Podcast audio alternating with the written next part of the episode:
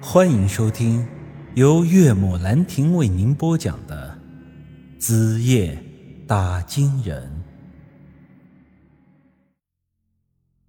另外，我猜还有可能是另外一个原因。他现在得知自己心心念念的白妹妹其实是个三十八岁的老阿姨，这种突然的落差，可能也弄得他有些难受吧。听了我的话，扎克杰终于抬起头看了看我。宇哥，那一刀你真的不计较了？那肯定不是啊，这白皮红肉爹妈给的，被你一刀捅了，你想想可多疼呐！我只是暂时不跟你计较罢了。出去以后啊，你该还的还是得还呀。啊，那宇哥，你要让我拿什么还呀？你也看到了，我家穷的叮当响，我可拿不出钱来赔你。哼，拿不出钱来没关系啊。我这可是肉体上的伤，这肉债嘛，肯定是肉偿嘛。说着，撇了撇扎克杰的胸口，露出了邪魅一笑。扎克杰顿时像个小娘们一样的抱住了胸。宇哥，我讨不着媳妇儿已经够可怜的，这玩意儿，这这这玩笑可开不得。想他妈哪儿去了？你以为我对你有兴趣啊？老子可是有老婆的人了。我的意思是说啊。等出去以后，你偷摸的把你爷爷的黑羊宰一头来给我们打打牙祭，这不就是肉债又偿了吗？姬姐和杨石在一旁看我把扎克杰玩的一愣一愣的，这时候都不禁笑出了声。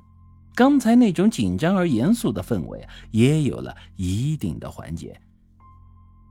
好了，不跟你扯皮了，说点正事儿。你刚才对着这石碑发愣，是不是看出什么了？扎克杰点了点头，嗯，其实石碑上除了那三百战士的故事之外，还有一些个内容。我之前觉得这些内容与故事无关，就没跟你们讲。但是你们刚才说这里可能就是藏尸洞，地下还埋了东西，我就觉得好像和这些个内容有关了。那快说来听听。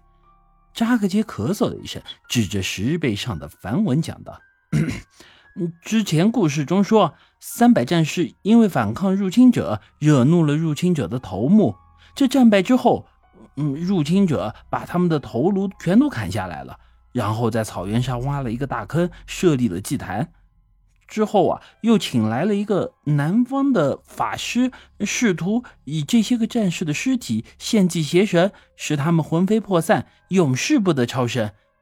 当地人因为害怕死后上不了天堂。彻底臣服于这些入侵者，没有人再敢反抗他们。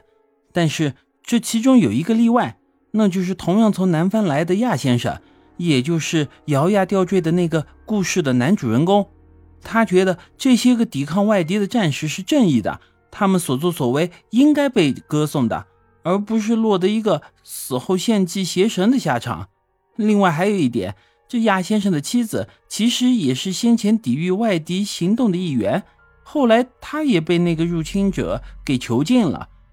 亚先生一方面是为了解救三百战士的灵魂，一方面也是为了解救自己的妻子。于是他在祭祀仪式的当天，和另外一个从南方来的勇士一块闯入了这献祭的现场，杀死了那个负责献祭的法师。这亚先生虽然英勇。但终究寡不敌众，他知道自己在杀了法师之后也没办法活着离开北家草原，于是啊，他之后便用自己的血封住了那些战士的灵魂，使他们免于成为邪神的祭品。这再后来嘛，入侵者将那些战士和无头死尸丢进了藏尸洞里，他们的灵魂也因此长眠于地下。他们的尸体只要能再次触碰到亚先生的血。就能够彻底的解脱，回归轮回。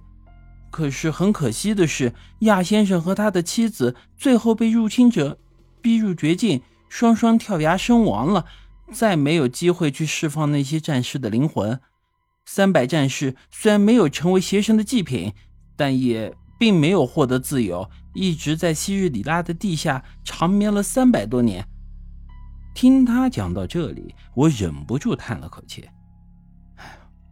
那照你这么说，那个亚先生还真是个了不起的家伙啊！